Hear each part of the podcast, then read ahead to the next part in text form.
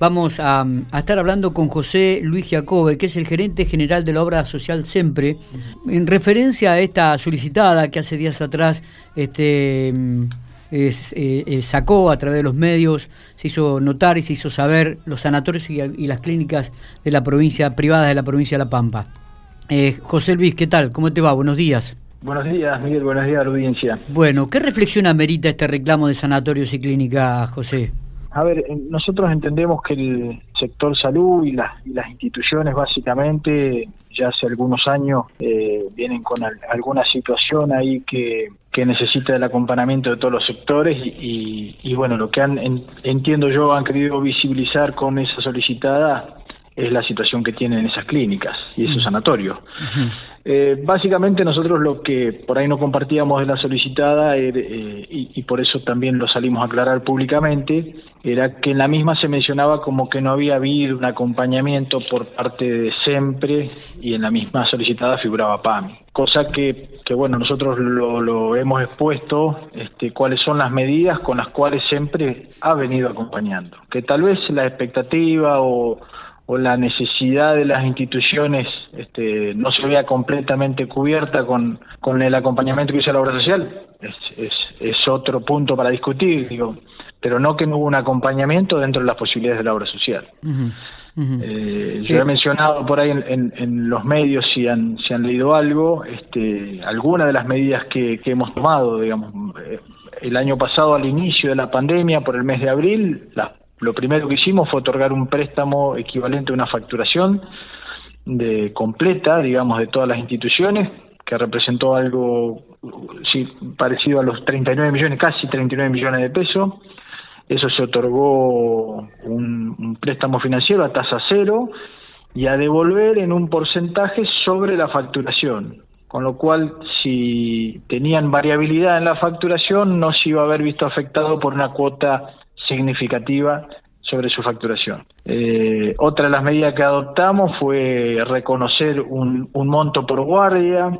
Le actualizamos durante el año pasado al gasto pensión y al gasto quirúrgico, que son de los, de los principales eh, ingresos que tienen las instituciones, eh, alrededor del el 42 al 45%, es decir, por encima de la pauta inflacionaria.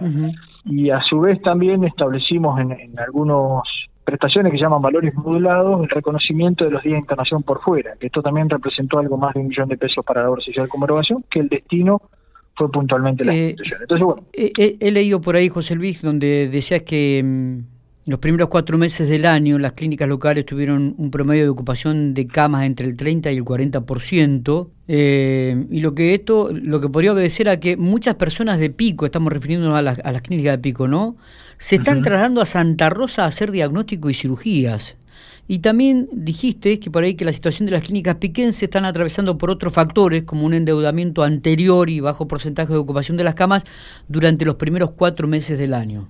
Sí, esto eh, fue no fue ahora, esto esto fue una declaración del año pasado, del año 2019.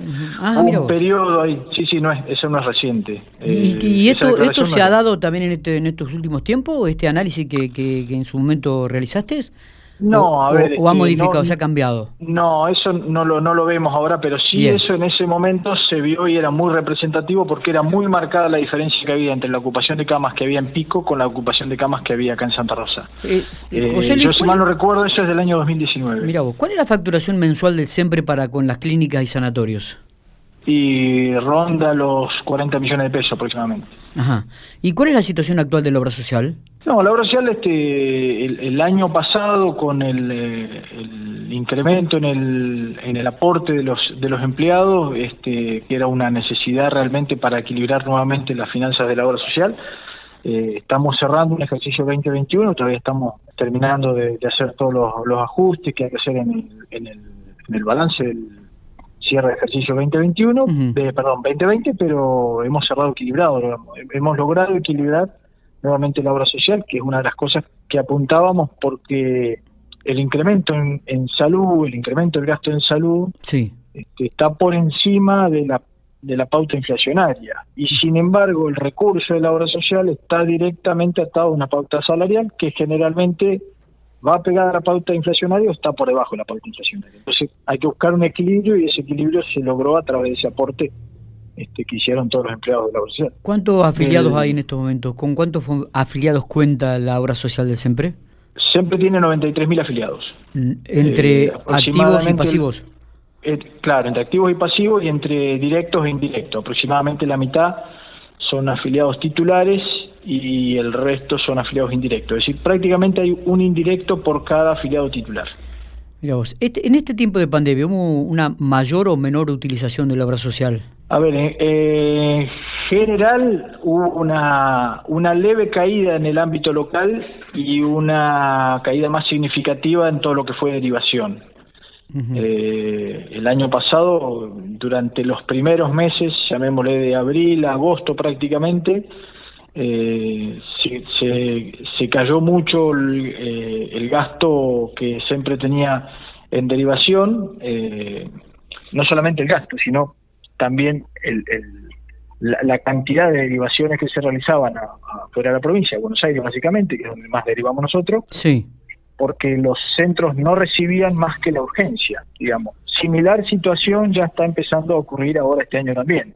Ya estamos recibiendo notificaciones de los diferentes prestadores de, convenidos fuera de la provincia de alta complejidad, donde ya nos están diciendo que no hay disponibilidad de camas y además porque tienen una bajada para solamente atender las urgencias. Entonces todo lo que sea controles, lo que sea seguimiento y lo que se pueda resolver dentro del ámbito provincial, estamos tratando que se resuelva dentro del ámbito. Por dos motivos. Primero, porque desde el punto de vista epidemiológico hoy está mucho más complicado la zona del AMBA que, la Pampa. Y segundo, porque además ese es un recurso que queda y se puede resolver dentro del ámbito provincial, que se puede resolver dentro del ámbito provincial y es un recurso que queda acá en las instituciones, en los prestadores locales. ¿Se prevé algún tipo de aumento en el bono de la salud para los este, afiliados provinciales? No, no, en principio no. Por ahora no. En principio no, no, no, no está en agenda eso. Está bien, está bien. No sé si tenemos algo más para, para agregar. Eh, la realidad de esta, de esta charla era justamente esto, la reflexión que ameritaba el reclamo de las, de las clínicas y de los sanatorios y, y por supuesto también ver cuál era la situación actual de, la obra social, una obra social que nuclea prácticamente, que es la más importante de la provincia de La Pampa, ¿no? Sí, sí, en, volumen, eh, tanto en, volumen de afiliados como en volumen de, de manejo financiero, lógicamente la, la más grande de la provincia. Y, y la relación, reitero, con, con, las clínicas sanatorio, el diálogo ha sido permanente, este, por eso también un poco nos, nos llamó la, atención, porque en los últimos dos meses y medio previo a la solicitada no, no habíamos tenido eh, ninguna comunicación formal o informal de parte de ellos. Eh, de hecho, mañana mismo a las 8 de la mañana hay prevista una reunión, el viernes de la semana pasada los atendió el presidente del Instituto de Seguridad Social, como para que se plantee cuáles eran los puntos que ellos consideraban que había que analizar y entiendo que excede este, a la obra social la, necesidad de acompañamiento que tienen las clínicas. Eh, ¿Cuáles son los objetivos que, para esta para este año y, de aquí a, unos años este, que, pretenden ustedes en relación a la obra social, José Luis? Y a ver, nosotros hay, hay algunos temas que, están en agenda y que los tenemos para ver si se pueden incorporar, que es incorporar algún algún otro plan preventivo, de, sobre todo aquellos que estén orientados a prevención de, de algún tipo de cáncer. La verdad que tenemos muchos afiliados con esa patología, es una patología que lamentablemente es muy significativa en relación a la cantidad de, de habitantes y en relación a la cantidad de, ¿Se puede saber el número este? ¿Se puede saber algún dato, algún número estadístico? Y hoy tenemos activos alrededor de 1.500 afiliados con patologías oncológicas. número importante. Eh, es un número más que significativo, sí. A ver, también tenemos que entender que, que dentro de esa la, patología y el tratamiento de la patología ha, avanzado, hay, hay, hay, buenos resultados, hay buenos tratamientos y eso hace que, que, bueno que, haya bajado el, índice de mortalidad de, esa patología significativamente, pero, pero bueno, también es llamativo el crecimiento y el permanentemente ingreso a, a los planes especiales de, de oncología de pacientes con esa patología. Está. Gracias por estos minutos, José Luis, ¿eh? como siempre, muy amable. Por favor, por favor, gracias a ustedes. Que tengan buenos días.